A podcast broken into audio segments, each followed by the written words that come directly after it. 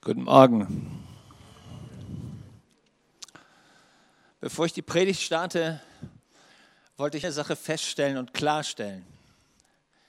Der höchste Name in Deutschland und in dieser Welt ist nicht Corona.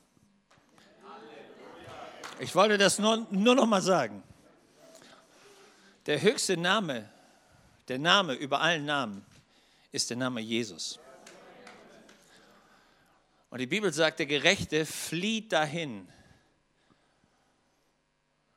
in diesen Namen des Herrn und ist sicher da. Ich habe gestern viele Stunden gebetet, weil mir gerade diese Panikmache unglaublich auf Geist geht. Und ich mich ernsthaft frage, ob wir Christen überhaupt irgendwie unsere Bibel gelesen haben. Leute, glaube ich an ansteckende Krankheit oder glaube ich an ansteckende Gesundheit? Lass uns doch mal an ansteckende Gesundheit glauben. Lass uns doch mal glauben, dass Jesus nicht tot ist, sondern dass er auferstanden ist und lebt. Und dass der, der in uns ist, größer und stärker ist als der, der in dieser Welt ist. Leute, was machen wir in dieser Welt für einen Unterschied, wenn wir mit derselben Panikmache und denselben Angstgetue mitmachen, die die Welt auch macht? Hey, wenn wir keine bessere Alternative haben als die Leute ohne Jesus, dann kannst du deinen Glauben in die Tonne packen. Schmeiß ihn einfach weg, weil er hilft nicht. Wenn dein Jesus nicht größer ist wie alles das, was in dieser Welt ist, dann brauchst du Jesus ehrlicherweise nicht dann hast du nur tote Religion, aber mit toter Religion kannst du dir noch nicht mal die Haare schmieren. Lass uns ein paar Worte aus der Bibel lesen und dann komme ich auch tatsächlich zum Thema. Du brauchst dich nicht zu fürchten vor dem Schrecken der Nacht, vor dem Pfeil, der bei Tag fliegt, vor der Pest, die im Finstern schleicht, vor der Seuche, die am Mittag Verderben bringen will ob tausend fallen zu deiner Seite und zehntausend zu deiner Rechten, so soll es dich doch nicht treffen. Denn du sprichst, und jetzt pass auf, was du sprichst. Lass uns mal darüber reden, was wir sprechen. Denn du sprichst, der Coronavirus ist über mir. Nein, das sprichst du nicht, sondern was sprichst du? Der Herr ist meine Zuversicht. Der Höchste ist meine Zuflucht. Darum wird mir kein Unglück zustoßen und die Plage an meinem Zelt vorbeigehen. Lass uns aufpassen, was wir reden. Lass uns nicht dasselbe dumme Zeug reden wie Menschen, die Jesus nicht kennen, sondern lass uns lernen, einen Unterschied zu machen. Denn der, der in uns ist, ist größer als der, der in der Welt ist. Lass uns den Menschen Hoffnung geben. Lass uns aufstehen und zeigen, dass es einen Gott gibt, der lebt. Und damit bin ich bei meiner Predigt heute Morgen. Wir starten eine neue Serie, die heißt Die Kraft der letzten Worte Jesu. Und immer wenn Dinge von Gott ausgesprochen wurden, dann hatten sie Leben. Gott sprach und es wurde. So entstand die Schöpfung. Und die letzten Worte Jesu, Wort für Wort, geben uns einen Plan der Errettung bis hin zu Ostern, wo dann dieser Megatriumph Gottes aufgefahren wird. Und ich habe mich für mich selber entschieden zu sagen, Gott, was ist das Unglaubliche an dieser Botschaft, dass es so lange schon die ganze Welt in Bewegung gesetzt hat. Und ich habe einen Sponti-Spruch gefunden. Sponti-Sprüche sind so Weisheitssprüche in, in unserer modernen Welt. Und dieser Sponti-Spruch lautet, lieber total fertig als unvollendet.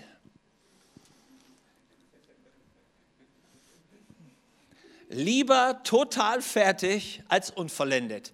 Und das Bild, das hier assoziiert wird, kennen wir natürlich. Du hast deine Arbeit noch nicht ganz fertig, du bist auch schon am Ende deiner eigenen Kraft, aber du sagst dir, ist mir ganz egal, das Ding muss jetzt fertig werden. Und mit den letzten Zügen kriegst du es irgendwie hin. Lieber total fertig als unvollendet.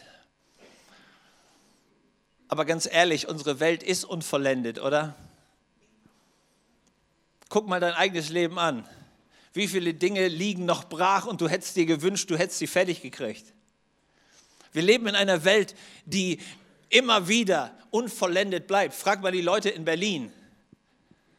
Die versuchen schon seit Jahren irgendwie den Flughafen hinzukriegen. Ja?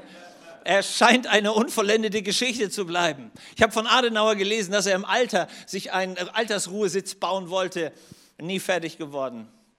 Ich war beim Straßburger Münster und da steht auf so einer Plakette, dass sie bis heute noch nicht den Südturm irgendwie hingekriegt haben. Und wenn du in die Musik gehst, die Musik, die lebt davon, dass sie ständig unvollendete Kunstwerke hingebracht hat. Ja, wenn mal Franz Schubert die sogenannte Sinfonie H-Moll, die nennt man sogar die unvollendete. Von Beethoven wissen wir, dass das mit seiner äh, sogenannten zehnten Sinfonie nie geklappt hat. Bei Gustav Mahler ganz ähnlich. Das Requiem von Mozart ist nie fertig geworden. Und wenn du jetzt dein Leben anguckst, kennst du auch genug Bereiche, die nicht fertig geworden sind. Frag mal meine Frau, die sagt immer, Schatz, das können wir auch noch machen. Und bei dir ist vielleicht ähnlich. Du hast ein Bücherregal, würdest du sagen, dass du wirklich jedes Buch gelesen hast? Gell? Aber sehen gut aus. Wenn ich an mein, an mein Leben denke, mit wie vielen Leuten wollte ich schon Gespräche führen, habe ich aber nie hingebracht. Wie viele Träume habe ich geträumt, bisher unvollendet. Vielleicht kannst du dich an deine Silvesterentschlüsse erinnern. Also im neuen Jahr, da werde ich die und die Diät machen, die und die Sport und so weiter. Dann, ja, unvollendet. Das scheint durch unser Leben zu gehen. Und dann kommt dieses eine Wort, von dem ich glauben würde, wenn man ein Menschheitswort wählen könnte. Wir haben ja in Deutschland diese Sache, es wird immer so das Wort oder das Unwort des Jahres gewählt. Wenn es ein Wort geben würde, das ich mir wünschen könnte, dass es für unsere gesamte Menschheit, für die gesamten Völker dieser Welt gelten könnte, dann würde ich dieses eine Wort wählen. Und dieses Wort heißt Tetelestai. Ja, genau, der Pastor muss mal wieder mit Griechisch angeben. Im Lateinischen heißt das consumatum est, also das, wenn wir die Bildung dann schon versuchen nach draußen zu hängen. Auf Deutsch heißt das, es ist vollbracht. Tetelestai. Das war das Mega-Wort der damaligen Zeit. Es ist vollbracht. Und ich habe mal ein bisschen geschaut, wo in der Antike hat man dieses Wort gebraucht. Und das Erste, was ihm auffällt, ist, wenn ein Sklave seine Arbeit ordentlich gemacht hatte, musste er zu seinem, Vor, zu seinem Chef, zu seinem Vorarbeiter, der schaute sich das an und wenn das wirklich zur vollsten Zufriedenheit war, wenn nichts zu meckern war, wenn nichts zu beanstanden war, dann sprach er das Wort Tetelestai. Es ist vollendet, es ist vollbracht, es ist alles erledigt. Wenn ein Priester das Opfer bringen sollte, suchte er unter diesen ganzen Schafen nach dem, was ohne Fehler war. Hatte er tatsächlich dieses fehlerlose Lamm gefunden, sprach er Tetelestai. Wenn ein Künstler seine Statue anschaute und er hatte den letzten Handgriff getan und das Werk war vollendet, sprach er auch dieses Wort, Tetelestai. Wenn ein Kaufmann einen Vertrag mit jemandem abgeschlossen hatte und die letzte Rate war bezahlt, schrieb er darunter Tetelestai. Und in der römischen Rechtsprechung war es so, wenn ein Gefangener tatsächlich alle seine Strafen abgesessen hatte, wurde unter seine, unter seine Anklage mit Rot das Wort Tetelestai runtergeschrieben. Alles ist bezahlt, alles ist erledigt, alles ist vollendet. Und Jesus nimmt dieses Wort und versucht das als das Wort überhaupt in das Herz der Menschen reinzubringen. Es ist vollbracht. So heißt es in Johannes 19, Vers 30, ich lese uns diesen Vers, als nun Jesus den Essig genommen hatte, sprach er, es ist vollbracht, neigte das Haupt und übergab seinen Geist. Dieses Es ist vollbracht hat nichts mit Herrn Trapattoni zu tun. Wer kann sich noch an Herrn Trapattoni erinnern? Ein mehr oder weniger beeindruckenden Fußballtrainer, der bei Bayern München war Und es gibt eine legendäre Szene im Fernsehen, wo er in einem Interview schier, schier überbordet vor lauter Wut und Zorn über diese Mannschaft, die nicht tut, was er will. Und als er ganz zum Schluss in diesem Interview ist, was sind die Worte, die sich in die deutsche Sprache eingeprägt haben? Ich habe fertig. Und der Mann, man sieht ihm an, wie ihm die, die, die Gift und Galle schier aus dem Mund kommt. Und ehrlicherweise war er nicht fertig, sondern hatte noch eine Menge Arbeit mit dieser Truppe. Als Jesus sagt, es ist vollbracht, hat das einen völlig anderen Charakter. Das, was Jesus ausruft, ist nicht der verzweifelte Ruf eines, eines Sterbenden, sondern das war wie ein Triumphschrei. Es ist vollbracht. Dahinter steckt der Gedanke, es gab einen geheimen Auftrag. Und dieser geheime Auftrag ist tatsächlich durchgekommen. Wir haben es hingebracht an all den dämonischen Geheimdiensten vorbei haben wir den Auftrag durchgezogen. Und es ist wie, als wenn er zum Himmel, zu Gott ruft und sagt, Vater, wir haben es ihnen gezeigt. Yeah, wir haben es hingebracht. Das ist ich. Es ist vollbracht. Das ist dieser Spruch, dieser Ausspruch, der kommt. Und man würde sich ja tatsächlich ernsthaft fragen und sagen, ähm, wenn das das letzte Wort eines Sterbenden ist, was genau bedeutet das? Was genau für einen Triumph hat Jesus da tatsächlich zusammengebracht? Weil ehrlicherweise sah die Kreuzigungskiste nicht wie ein Sieg aus. Für die Leute, die das von außen angeguckt haben, war Jesus der Verlierer. Der hängt am Kreuz, den haben sie angenagelt wie ein Verbrecher.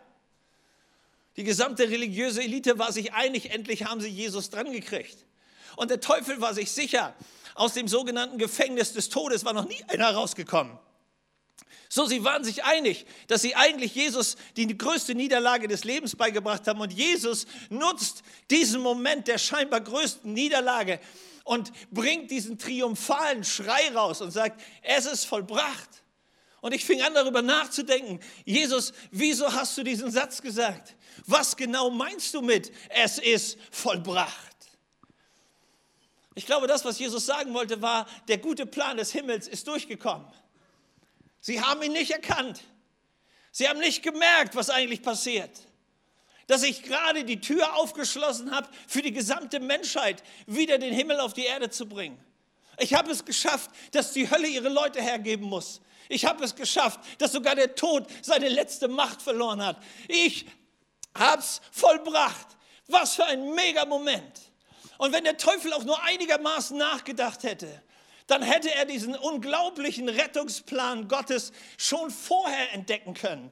Weil Jesus hatte einen Moment, wo ich glaube, die Begeisterung mit ihm durchgegangen ist. Es gibt dieses Gebet in Johannes 17, vielleicht hast du das schon mal gelesen.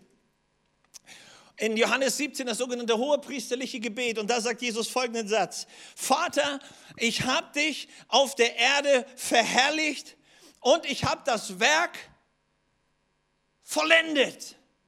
Tetelestai, da steht das Wort. Er sagt, Vater, ich habe das Werk vollendet. Wir haben es durchgebracht und niemand konnte uns daran hindern.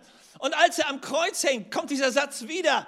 Wir haben es durchgebracht. Sie konnten es nicht aufhalten. Diese Welle der Kraft Gottes, die kommt, ist unaufhaltsam. Wir kommen und wir reißen diesen Planet ein. Und der Teufel wird es nicht hindern können. Und Jesus geht am dem Kreuz wie der Sieger vom Platz und ruft, es ist vollbracht. Hey, ich wünsche dir, dass du jemals verstehst, was da wirklich passiert ist dann wirst du begreifen, dass die Botschaft vom Kreuz, Paulus sagt das, die Botschaft vom Kreuz ist das Beste, was jemals in dieser Welt gepredigt wurde. Und die Leute haben ihn angeguckt und gesagt, hey, weißt du was, das ist peinlich. Das Kreuz, ey, für die Juden ist das mega peinlich, für die ganze Welt völlig unverständlich. Und du bist begeistert, wenn du vom Kreuz redest. Was um alles in der Welt ist da passiert? Ich weiß nicht, ob du jemals verstanden hast, was das bedeutet. Ich höre und sehe Menschen, wenn die die Passionsgeschichte hören und lesen, Passion, Mel Gibson, diesen Film, vielleicht hat ihn irgendeiner mal gesehen. Also wenn du wirklich was brauchst, um schlecht zu schlafen, musst du dir solche Filme angucken. Das Leid Jesu wird dargestellt auf brutalste Art und Weise und jeder, der einigermaßen empathisch ist, guckt sich das an und denkt sich, oh, der arme Jesus. Leute, ihr habt die Story nicht verstanden. Das ist noch nie der arme Jesus gewesen, sondern Jesus hat das bewusst provoziert. Der wollte das. Die Kreuzigung war der Megaplan Gottes. Die Hölle hat es nicht verstanden und die meisten sogenannten wohlmeinenden Christen verstehen das auch nicht. Du musst Jesus nicht bedauern dafür, dass er ans Kreuz gegangen ist, weil das war der Plan. Lass mich mit dir das mal angucken. Was genau meint Jesus denn, wenn er sagt, es ist vollbracht? Zuerst mal war sein Lebenswerk vollendet. Jesus war genau deshalb auf die Welt gekommen. Jesus war auf die Welt gekommen, um am Ende zu sterben. Wer ein bisschen sich in der Geschichte auskennt, der weiß, wo ist Jesus geboren. Die Fachleute unter uns, wo wurde Jesus geboren? Genau, in Bethlehem, die Stadt kennen wir. Und dann gab es da einen sogenannten Stall, so wird uns das immer erzählt, ja. Also Leute, nur für alle Fachleute, da war nie ein Stall. Sondern das waren so ausgehaute, ausge, ausgeschlagene Höhlen. Und da gibt es eine Rolle. Da waren sogenannte, Jesus wird in Windeln gewickelt. Das Wort, das im Griechischen für diese Rollen steht, waren die sogenannten Binden, die man brauchte, um einen Toten einzubalsamieren. Als Jesus geboren wurde, wurde er mit Totenbinden gewickelt. Vielleicht hast du diese Stelle jemals gelesen, wo steht, das war ein Zeichen, so heißt es ja. Er wird in Windeln gewickelt und jeder hat sich gedacht, ja, was ist das denn für ein Zeichen? Jedes Baby wird in Windeln gewickelt. Was soll das denn für ein Zeichen sein? Die Fachleute, die das irgendwann mal angeguckt haben, begriffen, dass da von einem, von einem Todeswickeln die Rede ist. Schon als Baby wird klar, er wird geboren werden, um zu sterben für uns. Das Lebenswerk war schon klar bei seiner Geburt. Er wird kommen und er wird sein Leben geben, damit Rettung geschieht. Und Jesus geht diesen Weg von der Krippe bis zum Kreuz und er vollendet das Werk. Das Zweite, was großartig ist, er vollendet auch das Werk der Erlösung. Von Anbeginn an gab es ein Bild. Für die Schuld musste immer irgendwer sein Leben geben. Und das Bild aus dem Alten Testament war immer, es gab ein Lamm, es gab ein Schaf, das geschlachtet wurde, das Blut wurde vergossen und damit wurde die Sünde bedeckt. Es gab dieses Lamm, das Bild, das wir auch finden im 2. Mose 12, als das Volk Gottes aus, aus, aus Ägypten ausziehen soll. Das Lamm muss geschlachtet werden. Jesaja 53, er ging wie ein Lamm und dieses Lamm im Johannes 1, Vers 29, siehe, sagt Johannes, das ist das Lamm, das ist das Opferlamm, das ist der, der sein Blut geben wird. Und wenn er kommt, er ist das Lamm zur Vergebung der Sünden. Und dieser Plan geht auf. Jesus, der Sündlose, der Reine, das Opferlamm ohne Fehl. Er geht ans Kreuz und er wird tatsächlich getötet und er lässt sein Blut zur Vergebung für Sünder, für dich und für mich. Der Plan geht auf. Jahrhundertelang gab es Prophezeiungen über den sogenannten Erlöser, der kommen würde, der Messias. Vom ersten Buch Mose an bis hin zu Malachi. Und dann gab es 400 Jahre Ruhe. Und nach 400 Jahren kommt Jesus. Und wer das Matthäus-Evangelium liest, der findet diese Andeutung immer wieder, wo Jesus sagt, es steht doch über mich geschrieben. Und dann wird die Stelle im Alten Testament jeweils angegeben. Jesus ist dieser Messias angekündigt über Jahrtausende und er erfüllt eine Prophetie nach der anderen. Die beste Bibelstunde, die wahrscheinlich je gehalten wurde, war die, als Jesus mit den Emmaus-Jüngern unterwegs ist. Und sie sagen, hey, wie konnte das angehen, dass der Messias sterben musste? Und Jesus sagt, hey, lass uns mal gucken, musste denn der der Erlöser das nicht alles leiden? Und er ging mit ihnen durch das Alte Testament, wahrscheinlich die beste Bibelstunde, die je gehalten wurde, eine Prophezeiung nach der anderen. Und Jesus sagt, ich habe sie erfüllt. Die Forderung des Gesetzes. Im Gesetz war klar geregelt, dass jeder, der in irgendeiner Form sündigt, den Tod verdient hat. Nach dem Gesetz war klar, nur wenn du alles eingehalten hast und denselben Level an Heiligkeit bringen konntest, den Gott selber hatte, dann hattest du eine Chance. Und es war klar, niemand kann es einhalten. Aber Jesus kommt und er erfüllt all die Forderungen des Gesetzes. Warum weiß ich das? Weil als Jesus stirbt und alle Schuld auf sich nimmt, passiert im Tempel ein unglaubliches Ereignis.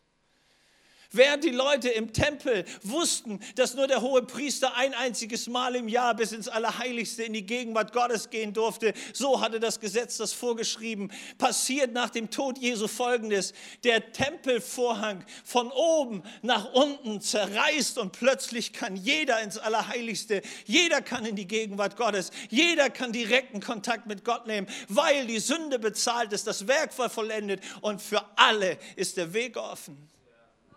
Halleluja. Er hat sein Werk vollendet. Der Sieg über Satan war, war vollbracht. Ganz am Anfang der Geschichte, als, die, als der Fall der Menschheit klar war, gibt es in 1. Mose 3, Vers 15 eine Prophezeiung. Und Gott macht klar, dass der Fall des Menschen, dass unsere von Gott getrennte Lebensweise nicht das letzte Wort ist. Und so heißt es in dieser Prophezeiung, und ich will Feindschaft setzen zwischen dir und der Frau und zwischen deinem Samen und ihrem Samen. Das sagt Gott zu dieser Schlange. Und die, dieser Same, dieser Nachkomme, er wird dir den Kopf zertreten und du wirst ihn in die Ferse stechen. Was für eine Prophezeiung. Für alle war klar, hier wird irgendwas passieren. Gott wird jemanden erwählen. Und ihr Lieben, für die Fachleute unter uns, der Samen der Frau, da sind wir uns alle biologisch einig, das passt irgendwie nicht. Das, was Gott damals schon ankündigen wollte, war, diese Geburt wird übernatürlich sein. Das ist schon der erste Hinweis auf diese sogenannte Jungfrauengeburt. Gott wird was Übernatürliches machen. Er wird den menschlichen Begrenzungsrahmen sprengen und er wird seinen Weg der Erlösung hinbringen. Und dann kommt dieser eine, der, der diesen Sieg bringt. Und dann dann nimm dieses Bild. Weiß einer von euch, was Golgatha heißt auf Deutsch übersetzt? Schädelstätte. Was steht in dieser Prophezeiung? Er wird dir den Schädel zer, zertreten.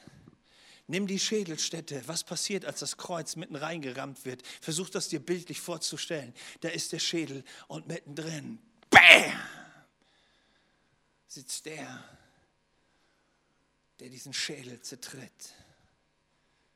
Nahezu bildlich, wörtlich erfüllt sich diese tausende Jahre alte Prophezeiung. Der Messias kommt und er tritt der Schlange auf den Kopf. Und der Teufel verliert seine Macht. Jesus kommt und er beweist, dass er alles, aber auch wirklich alles vollbracht hat. Und die Hoffnungslosigkeit der Menschen wird ein für allemal aufgelöst. Weil als er alles vollbracht hat, passiert das Wunder. Nachdem die Sünde der Welt auf ihn gelegt wurde und er sie getragen hatte und auferstanden ist, ist für jeden Sünder plötzlich Vergebung möglich, wenn du dieses Geschenk der Erlösung in Jesus für dich annimmst. Auch das Werk war vollbracht. Und was ich, was ich spüre, ist vollbracht. Es, er hat alles erledigt. Und er hat es für dich erledigt. Wenn alles vollbracht ist, wie viel musst du dazu tun? Ihr Lieben, das ist, was wir in der Theorie verstanden haben, was wir Praxis aber nicht glauben. Die gesamte religiöse Welt lebt davon, dass wir sagen, ja, ja, Jesus, du bist schon der Herr, aber ich muss auch noch was tun. Wenigstens noch ein bisschen, um noch ein bisschen heiliger zu sein, noch ein bisschen gerechter, noch ein bisschen irgendwas. Das ist Religion. Jesus und meine Verdienste und meine Anstrengung. Und die Wahrheit ist, nein, du kannst gar nichts tun, um heiliger zu werden, als das Geschenk der Gnade, die in Jesus gegeben ist, anzunehmen. Das ist, warum es getan heißt. Jesus hat es vollbracht. Es ist Vergangenheit, es ist erledigt. Du kannst nichts dazu tun. Und wenn du tausend Jahre alt werden könntest und versuchen würdest, heilig zu leben, du würdest nicht heiliger werden als in dem Augenblick, wo du die Gnade der Vergebung durch Jesus angenommen hast. Christsein bedeutet nicht, dass eine schlechte Person besser wird, sondern Christsein bedeutet, dass eine tote Person wieder zum Leben kommt. Du wirst nicht besser.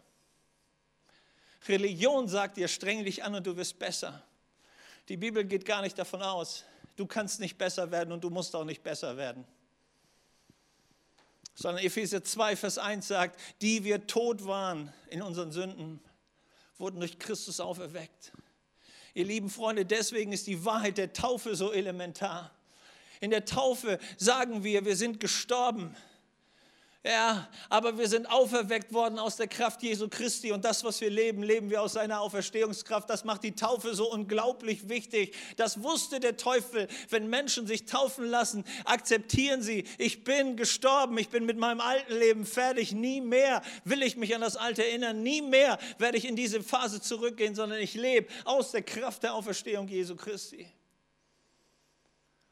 Das ist dieser Moment, wo wir das erkennen. Wir können es nicht besser machen, außer wir nehmen die Gnade Gottes. Ich weiß nicht genau, ob du gut warst in der Schule, was Leichtathletik anging. Stell dir vor, du musst über einen Graben springen, der 100 Meter ist. Weißt du, was du plötzlich entdeckst? Egal, ob du schlecht bist und nur 2,50 Meter weit springen kannst oder ob du richtig gut bist und 6 Meter schaffst oder wie die richtig Guten über 8 Meter kommst. Wenn der Graben 100 Meter ist, dann kannst du auch 8 Meter springen und es reicht nicht. Die Wahrheit ist, wenn du nicht über diese Brücke gehst, die Jesus für dich erworben hat, durch seine Erlösung, kommst du nicht zum Vater, egal was du anstellst. Und das ist dieser Moment, wo du begreifst, er hat alles vollbracht. Das Einzige, worauf ich mich beziehe, ist seine Gnade, ist seine Erlösung. Er ist der Held und ich nehme seinen Sieg und ich bin dankbar, bis, zu der, bis ich nach Hause komme zum Himmel. Wenn du aber diesen Sieg annimmst, bekommst du eine neue Stellung. Ihr Lieben, lasst mich das sagen, ohne dass ich dir auf den Schlips treten will. Aber manchmal nervt mich das, dass Leute immer beten als Christen, oh Herr, du weißt, ich bin so klein und so schwach und so blind und so blöd und eine Brille habe ich auch noch. Leute, das ist irgendwie auch eine Wahrheit. Aber seitdem wir erlöst sind durch Jesus Christus, dürfen wir uns aus seiner Gnade sehen. Lass uns anfangen, aus der Brille des Reiches Gottes uns zu sehen und aufhören, uns immer nur aus uns selber anzugucken. Ich mag auch diese Lieder nicht. Oh Herr, du weißt, ich komme, wie ich bin und so weiter. Wisst ihr, wann man das Lied singt? Vor der Bekehrung. Nach der Bekehrung musst du das nicht nochmal singen. Weil Jesus hat uns verwandelt durch seine Erlösung. Wisst ihr, warum Jesus die Dornenkrone trug? Damit wir die Krone der Herrlichkeit und des Lebens bekommen können. Da passierte was bei diesem Es ist vollbracht. Wir müssen nicht mehr zurück. Damals die Cäsaren, die kriegten so Lorbeerkränze. Habt ihr, kennt ihr noch, ne? So Cäsarbilder. Bei den Griechen war es genauso, wenn der Olympionike siegreich war, kriegte er so einen Lorbeerkranz. Und die Bibel redet davon, dass wenn wir mit Jesus unterwegs sind, dann werden wir Kronen bekommen. Und wir werden mit diesen Kronen in der Ewigkeit erscheinen. Leute, weil es Jesus gekommen ist, lass mich dieses Bild nochmal nehmen. Da sagt er zum Vater, Vater, wenn es möglich ist, lass uns diesen Kelch an mir vorbeigehen. Das war der Kelch des Gerichtes und des Zornes. Und Jesus hat ihn getrunken. Und weißt du, was du und ich für einen Kelch bekommen? Wir bekommen den Kelch der Erlösung und der Gnade. Es ist vollbracht, heißt, die Zeiten haben sich elementar, grundlegend gewandelt, nie mehr zurück, weil Jesus den Sieg vollbracht hat. Halleluja. Ja, sagst du, aber es gibt doch noch all diese Dinge in dieser Welt, mit denen wir uns rumplagen. Ja, das stimmt, aber aus welcher Perspektive plagst du dich? In 1. Johannes 5 steht, denn alles, da jeder, der aus Gott geboren ist, überwindet die Welt. Und dies ist der Sieg, der die Welt überwunden hat, unser Glaube. Und worauf basiert unser Glaube, der die Welt überwindet, wenn nicht darauf, dass wir glauben, dass Jesus Christus der Sohn Gottes ist. Ich glaube an diesen auferstandenen, siegreichen Herrn. Er hat überwunden. Und damals in der Antike gab es immer sogenannte Vorkämpfer. Da hat oft nicht das ganze Volk gekämpft, sondern man nahm einen Einzelnen. Hatte der gewonnen, hatte das Volk gewonnen. Wir, können, wir kennen das von dieser David- und Goliath-Geschichte. Jesus war dieser Kämpfer des Himmels, der gewonnen hat und aufgrund seines Sieges darf ich gewinnen. Du nimmst dieses Geschenk seine, seines Sieges für dich auf. Ja, du hast recht. Es gibt noch einen letzten Feind, mit dem wir kämpfen werden. Das ist der Tod. Aber auch den hat Jesus überwunden. Wir werden durch dieses Tal des Todes gehen, ganz klar. Wir werden merken, wie unser Körper stirbt.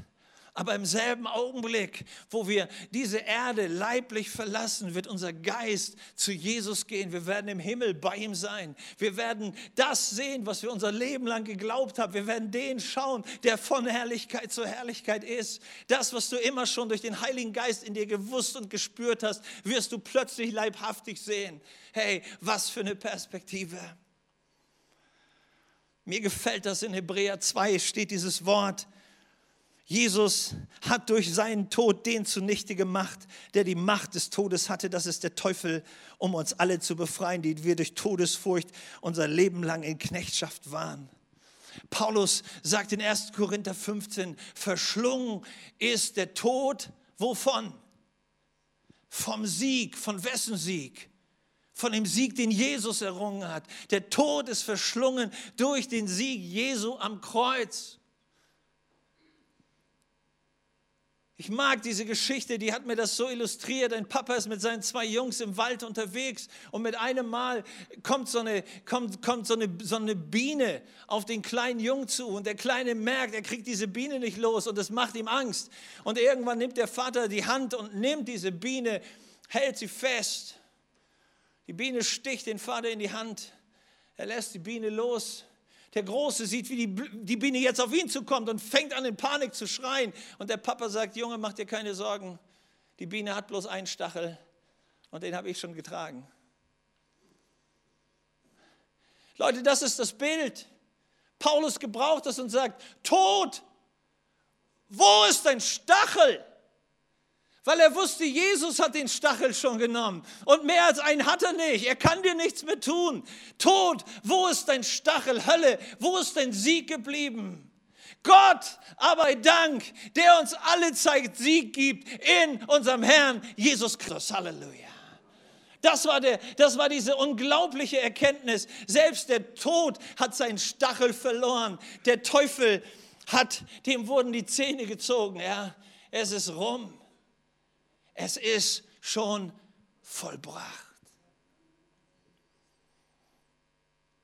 Die Vergangenheit wurde besiegt. Was immer an Sünde und Schuld da war, wurde besiegt. Jesus sein vollbracht ist dein Durchbruch. Lass mich schließen mit dem einzigen Jünger, der damals da war, als Jesus am Kreuz hing. Sein Name war Johannes. Johannes hat Jesus zur Kreuzigung begleitet. Jahre später, als er alt geworden war, saß er auf dieser Gefängnisinsel Patmos. Und am Ende seines Lebens hatte er wieder eine Offenbarung von Jesus. Und hör dir an, was er sieht. Offenbarung 21. Und der, welcher auf dem Thron saß, sprach, siehe, ich mache die Hälfte neu weil für die andere Hälfte seid ihr zuständig, damit der religiöse Geist auch befriedigt ist, gell? Nein, da steht, siehe, ich mache alles neu. Wenn du dachtest, das war schon das Beste, du hast noch nicht die Pointe.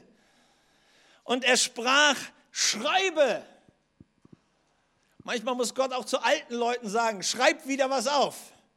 Warum? Weil er weiß, wir sind vergesslich. Schreib es auf. Was sollst du aufschreiben? Denn diese Worte sind gewiss und wahrhaftig. Und er sprach zu mir, was sollst du aufschreiben? Pass auf, was, was sollst du aufschreiben? Es ist vollbracht. Was darfst du am Anfang deines Lebens nicht vergessen, wenn du mit Jesus startest? Es ist vollbracht. Und was darfst du am Ende deines Lebens nicht vergessen? Es ist immer noch vollbracht. Halleluja. Du brauchst nichts dazu tun. Er hat bezahlt. Und das ist der Triumph, in dem wir leben. Halleluja. Hey Leute, wenn das unser Leben nicht prägt, dann haben wir Christsein nicht verstanden. Wir leben, weil er bezahlt hat, weil er erlöst hat, weil er für alles aufgekommen ist, damit wir aus der Gnade seiner Erlösung in seinem Sieg leben. Halleluja. Hey, das macht Christsein so begeisternd und so einzigartig. Wir hören auf damit, uns von irgendwem ins Boxhorn jagen zu lassen und so zu tun, als wenn wir die Loser sind. Nein, er hat gesiegt, damit du auch siegen kannst. Was musst du tun? Wenn der Teufel vorbeikommt und dich anklagt, was musst du ihm erzählen? Ist schon vollbracht wenn er sagt, ey, du solltest dir mal wieder Angst und Sorgen machen. Wirklich Corona.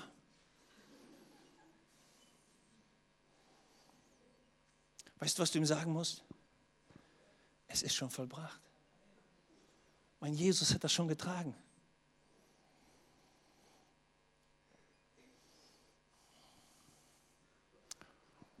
Weißt du, der Tod kommt. Ja, das stimmt. Aber auch das ist schon vollbracht. Ich gehe schon hier vom Tod zum Leben durch Jesus. Halleluja. Ich will dich einladen, weil ich glaube, dass der Geist Gottes hier ist.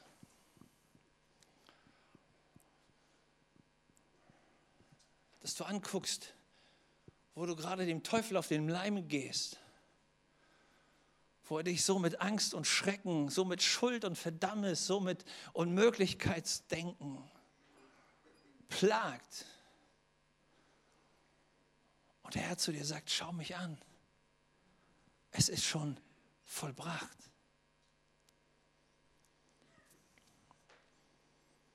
Heute Morgen, als ich betete, hatte ich im, im Gebet so ein Bild. Und ich sah eine, eine Frau, ganz deutlich eine Frau. Und diese Frau schaute in einen großen Spiegel.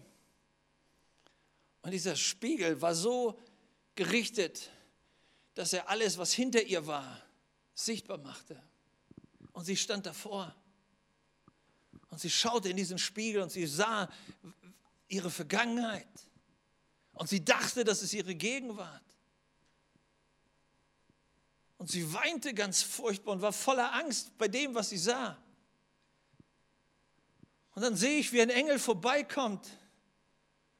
Und er gibt ihr das Kreuz und sie nimmt dieses Kreuz und schlägt gegen diesen Spiegel und merkt plötzlich, dass es ein Spiegel ist, weil der fällt in tausend Teile. Und sie schaut nach vorne. Und es kommt strahlende Herrlichkeit auf sie zu. Und Gott sagt zu dir heute Morgen, du bist diese Person. Du schaust immer die Vergangenheit an, weil der Teufel sie dir spiegelt. Aber das ist nicht die Wahrheit, sondern es ist schon vollbracht. Und du sollst lernen, nicht in der Vergangenheit zu leben, sondern du sollst den Sieg anschauen.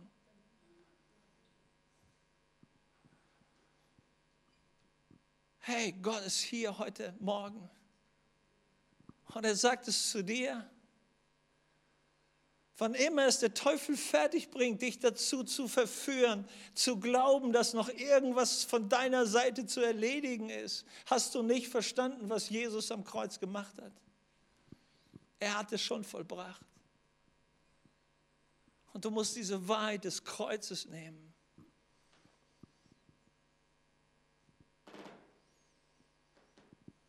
Heute Morgen haben wir die Chance, miteinander das Abendmahl zu feiern. Der Tisch ist gedeckt.